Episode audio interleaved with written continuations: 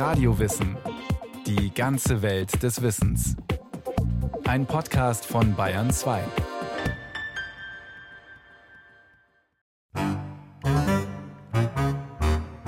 Mehr als 230 Millionen verkaufte Alben, übersetzt in 110 Sprachen und Dialekte und schließlich verfilmt vom Meister des Science-Fiction-Kinos Steven Spielberg. Die Abenteuer von Tim und Struppi sind fast schon Weltkulturerbe. Der junge Zeitungsreporter Tim und sein treuer Foxterrier Struppi begeistern seit ihrer Geburt im Jahr 1929 Leser in Belgien und der ganzen Welt. Und der Mythos hält an. Euh, ich habe zehn Jahre lang das größte Auktionshaus für Comics in Brüssel betrieben. Erzählt der belgische Sammler Henri Moretus. Die Hälfte des Umsatzes habe ich jedes Jahr mit Tim und Struppi gemacht.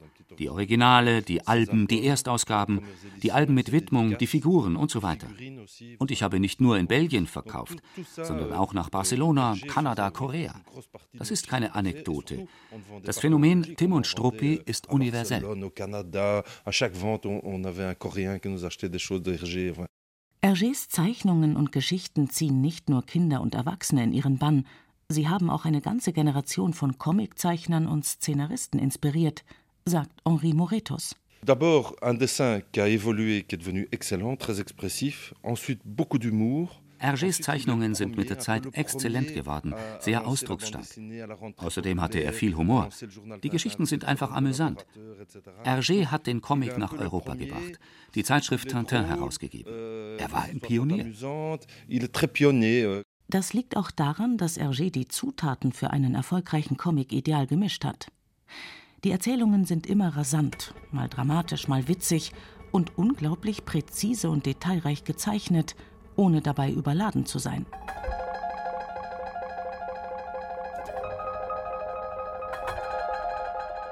Geschaffen hat dieses Werk ein Mann, der weder eine Kunstakademie noch sonst eine Hochschule besucht hat. Der Belgier Georges Remy, alias Hergé, war Autodidakt. Ich habe schon immer gezeichnet immer versucht, mit Hilfe von Bildern Geschichten zu erzählen.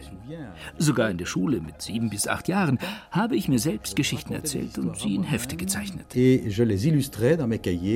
Erzählt Hergé 1969 im Interview. Die Erinnerungen an seine Kindheit mögen idyllisch klingen. Die Wirklichkeit war alles andere als beschaulich, erzählt Benoit Peters. Der Autor und Szenarist hat eine ausführliche Biografie über Hergé geschrieben und ihn mehrmals getroffen.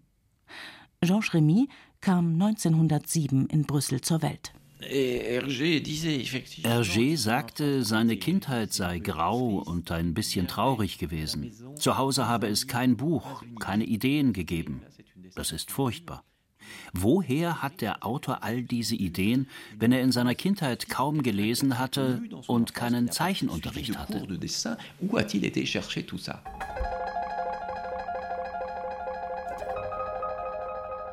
Weder die Schule noch das Elternhaus liefern dem jungen Georges Remy Inspiration.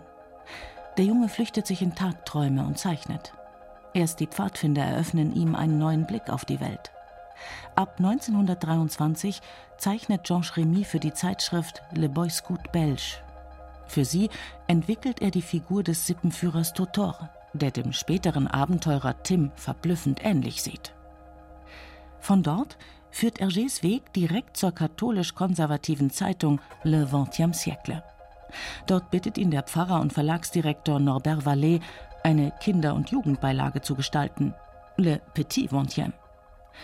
Hergé erinnert sich 1979 in einem Interview an die Geburt von Tim und Struppi. Ich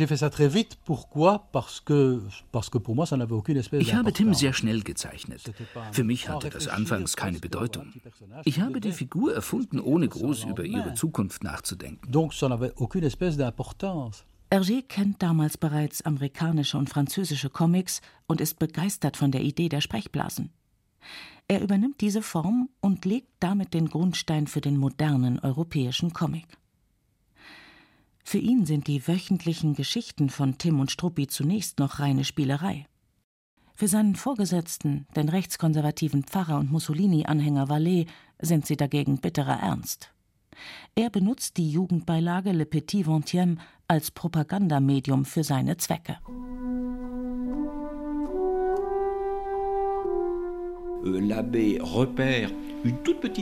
Der Pfarrer hatte eine kurze Geschichte von Hergé gefunden mit einem Jungen und einem kleinen weißen Hund.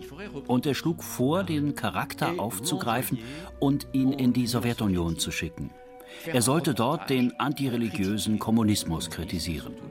Er gab Hergé das Buch eines ehemaligen belgischen Konsuls, der in Moskau gewesen war. Das Buch und ein paar Zeitungsartikel waren Hergés einzige Quellen. Dieser erste Band ist sehr elementar. Hergé hat wenig recherchiert. Es ist ein Propagandawerk. Aber man spürt darin schon eine Energie und eine Dynamik, die die Leser überzeugen werden.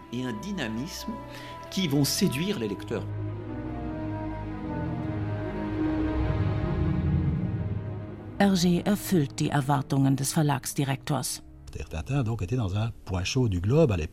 Tim war in einem krisengeschüttelten Land, dem bolschewistischen Russland. Und er hat Partei ergriffen. Der Comic erschien ja in einer katholischen Zeitung. Ich war katholisch erzogen worden und für mich war der Bolschewik ein Mann mit einem Messer zwischen den Zähnen zu allen möglichen Gräueltaten fähig. Hergé stellt die Sowjets brutal und verlogen dar, mit Erfolg. Tim im Lande der Sowjets kommt bereits 1930 als Album heraus. Es wird allerdings nie in die offizielle Reihe aufgenommen. Auch bei seiner zweiten Abenteuergeschichte lässt Hergé kein zeitübliches Klischee aus. In Tim im Kongo stellt er die belgische Kolonialherrschaft als einen Segen für die Ureinwohner dar. Dabei charakterisiert Hergé die Schwarzen als dumme und faule Kinder, die der Führung durch die Weißen bedürfen. Der Sammler Henri Moretus holt den Band aus dem Regal. Darin gibt Tim als strenger Lehrer jungen Kongolesen Schulunterricht. Der Band darf bis heute in einigen Ländern nicht verkauft werden. Hergé sah das Werk dagegen immer als Produkt seiner Zeit und konnte die Kritik daran schwer nachvollziehen. Fast jeder war zu dieser Zeit kolonialistisch. Das war überhaupt kein Problem. Der Weiße wurde geboren, um dem Schwarzen die Zivilisation näher zu bringen. Tim war kein Rassist, er war Kolonialist, wie alle zu der Zeit.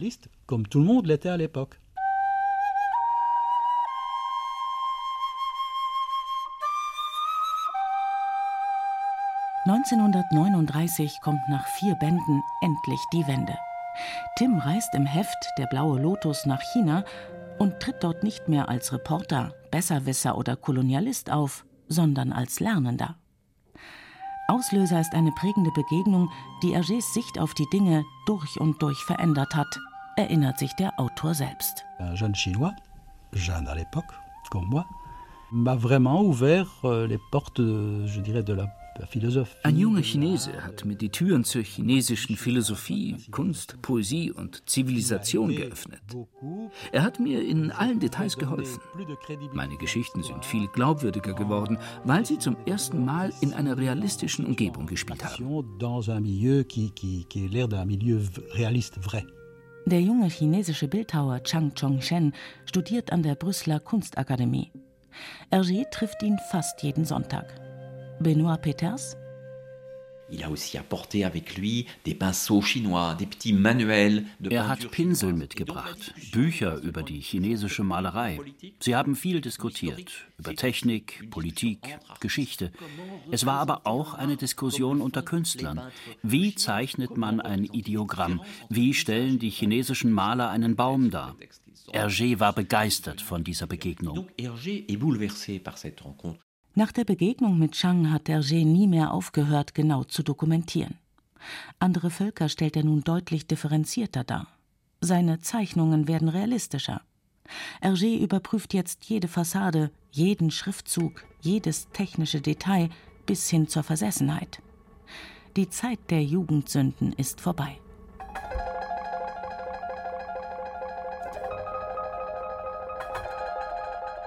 Der Zweite Weltkrieg markiert den nächsten Umbruch in Hergés Leben. Am 10. Mai 1940 fallen deutsche Truppen in Belgien ein.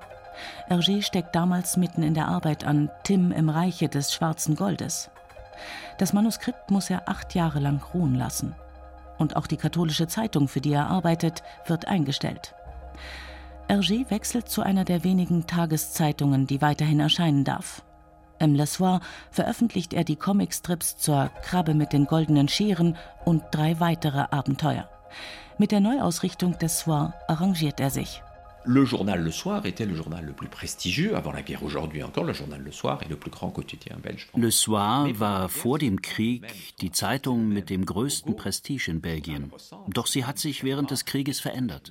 Das Logo blieb dasselbe, das Format auch, aber die Redaktion bestand aus Kollaborateuren. Hergé zeichnete zwar keine politischen Karikaturen, doch die Tatsache, dass er Tims Abenteuer, zum Beispiel Die Krabbe mit den goldenen Scheren im Soir veröffentlichte, machte die Zeitung attraktiver. Das kann man Hergé vorwerfen. In dieser Zeitung sind antisemitische Artikel erschienen. Das kann Hergé nicht ignorieren de la propagande sur l'évolution de, de, de, la guerre, etc. Hergé ne pouvait pas ignorer cela. Spätestens nach dem Krieg muss sich Hergé herbe Kritik gefallen lassen. Zunächst darf er nichts veröffentlichen. Hergé nutzt die Zeit, um seine ersten Alben komplett zu überarbeiten. Der Autor kürzt und koloriert die Geschichten und er verbessert einige Jugendsünden. Tim im Kongo trichtert seinen Schülern von nun an nicht mehr ein, eure Heimat ist Belgien, sondern fragt schlicht, wie viel macht zwei und zwei? Dann bekommt Tim endlich sein eigenes Wochenmagazin.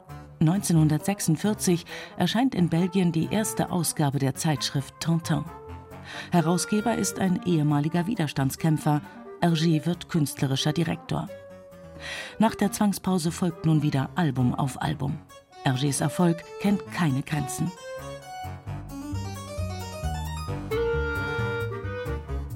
Während er in den ersten Bänden noch eine Szene an die andere reiht, rasant, aber ohne Zusammenhang, gelingt es ihm mit der Zeit immer besser, eine gute Story zu entwickeln. Hergé wird zum grandiosen Geschichtenerzähler. In der Tageszeitung Die Welt beschreibt Thomas von Steinecker das typische Handlungsmuster. Immer wieder bricht der ewig junge Journalist mit der Tolle zusammen mit seinem weißen Foxterrier zu einem Abenteuer auf – zumeist in exotische Gefilde, gerät dabei in Lebensgefahr, kann sich in letzter Sekunde befreien, seine finsteren Gegner zur Strecke bringen und wenn schon nicht die Welt, so doch ein paar Unschuldige und Schutzbedürftige retten. Ein letzter Gag, die triumphale Rückkehr in die Heimat, Ende. Bei Hergé wechseln sich immer wieder Spannungsmomente und Witz ab. Seine Geschichten wimmeln vor lustigen Situationen und visuellen Gags, die an den Slapstick der Stummfilme aus den 20er Jahren erinnern. Für Hergé zählen diese Späße zum schwierigsten Teil seiner Arbeit.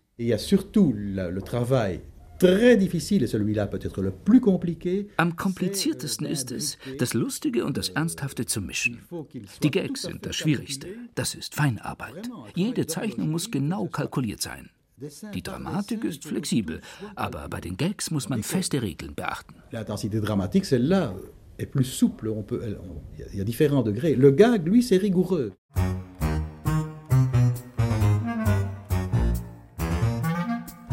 Doch was wären Hergés Geschichten ohne seine Helden? Tim hat Hergé anfangs mit ein paar Strichen schnell zu Papier gebracht. Die Figur wird sich im Lauf der Zeit als geniale Erfindung herausstellen. Und das, obwohl der kleinwüchsige Reporter in Polunder und Knickerbocker quasi aus dem Nichts kommt. Er hat keine Familie und keine Vergangenheit.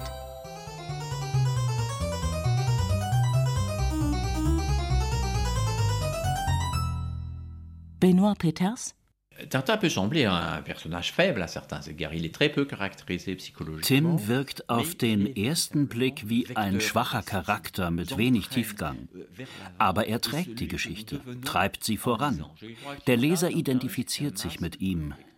Tim ist eine Maske, die jeder während der Lektüre anziehen kann.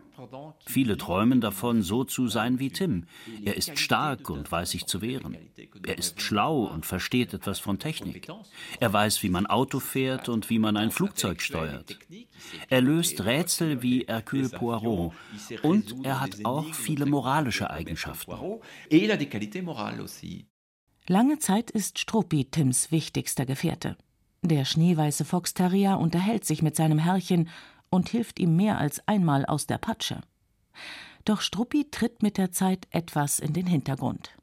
Denn 1941 taucht im Band Die Krabbe mit den goldenen Scheren zum ersten Mal Kapitän Haddock auf.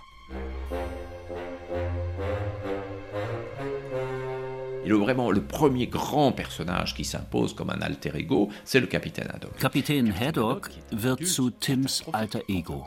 Als Tim seine Bekanntschaft macht, ist Haddock ein katastrophaler Erwachsener, ein alkoholsüchtiger Seefahrer, von seiner Mannschaft betrogen, der weint, als Tim seine Mutter erwähnt.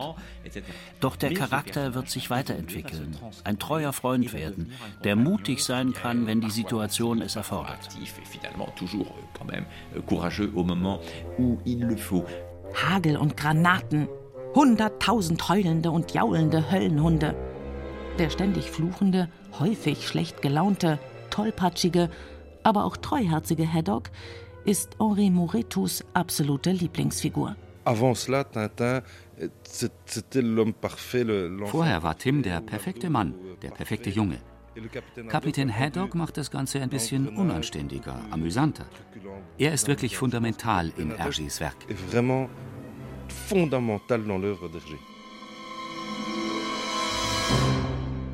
Tatsächlich liefert Haddock jede Menge Vorlagen für neue Abenteuer. Mal suchen Tim und er nach dem Schatz seines Vorfahren, mal erwirbt der Kapitän mit Professor Bienleins Hilfe das Schloss seiner Ahnen. Ungemein amüsant sind die Begegnungen Haddocks mit der extravaganten Opernsängerin Bianca Castafiore. Nicht minder witzig sind die Auftritte der beiden ungeschickten Detektive Schulz und Schulze. Die beiden sind keine Zwillinge, auch wenn sie sich stets gleich anziehen. Zu Tarnzwecken werfen sie sich gern in landestypische Kleidung. Trotzdem schaffen sie es immer wieder durch ihre Tollpatschigkeit aufzufallen. Und auch Professor Bienlein sorgt für Lacher. Seine Schwerhörigkeit ist Quell beständiger Missverständnisse und Wortspiele. Gleichzeitig verkörpert er den genialen Wissenschaftler. Benoit Peters Bienlein eröffnet den Blick auf die Technik und die Wissenschaft, die in der Nachkriegszeit so viele Menschen begeistern. Er verkörpert den Fortschritt. Mit Haddock, Bienlein und Co. hat Hergé seinem Helden eine ganze Palette an Weggefährten zur Seite gestellt. Manchmal treiben sie die Geschichten voran, dann bringen sie Tim wieder in ungeahnte Schwierigkeiten. Und trotzdem, ohne sie wären die Abenteuer nur halb so amüsant. Es sind aber nicht nur Hergés Figuren und Geschichten, die Tims Abenteuer so einzigartig machen. Es ist auch sein Stil. Seit seiner Begegnung mit dem chinesischen Kunststudenten Chang in den 30er Jahren ist Hergé geradezu detailversessen. Mode, Technik, Landschaften. Alles möchte der Zeichner so genau wie möglich wiedergeben. Pour me donner aussi l'impression que mon histoire était vraie.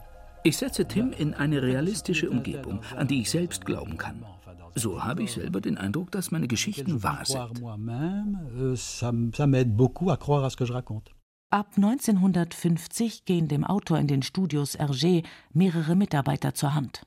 Sie kolorieren und liefern ihm hunderte Vorlagen für Häuser, Menschen, Tiere, Flugzeuge. Doch so detailversessen Hergé auch sein mag, seine Zeichnungen sind nie überladen, sondern im Gegenteil von einer unglaublichen Klarheit und Ordnung. Der holländische Zeichner Joost Zwart bezeichnet Hergés Stil 1976 als Linie claire, klare Linie. Sie hat ganze Generationen von Comiczeichnern inspiriert, sagt der Sammler Henri Moretus.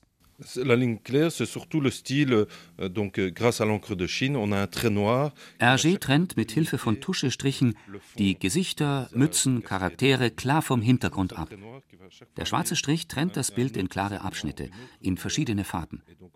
Das ist das Gegenteil des Impressionismus, wo es keine klare Linie zwischen dem Hintergrund und den Personen gibt. Die Linie claire ist sauber und trennscharf. Donc c'est l'inverse de ça. La ligne claire, c'est net. Hergé lässt alles Überflüssige weg, verzichtet auf Schraffuren, Schatten und Geschwindigkeitslinien. Hergés Skizzen strotzen nur so von Details und Strichen. Doch dann paust er die Zeichnung ab und zieht mit Tusche eine klare Linie. Anschließend wählt er ein simples Farbsystem, das einem Kind hilft, die Bilder zu entziffern, auch wenn es noch nicht lesen kann.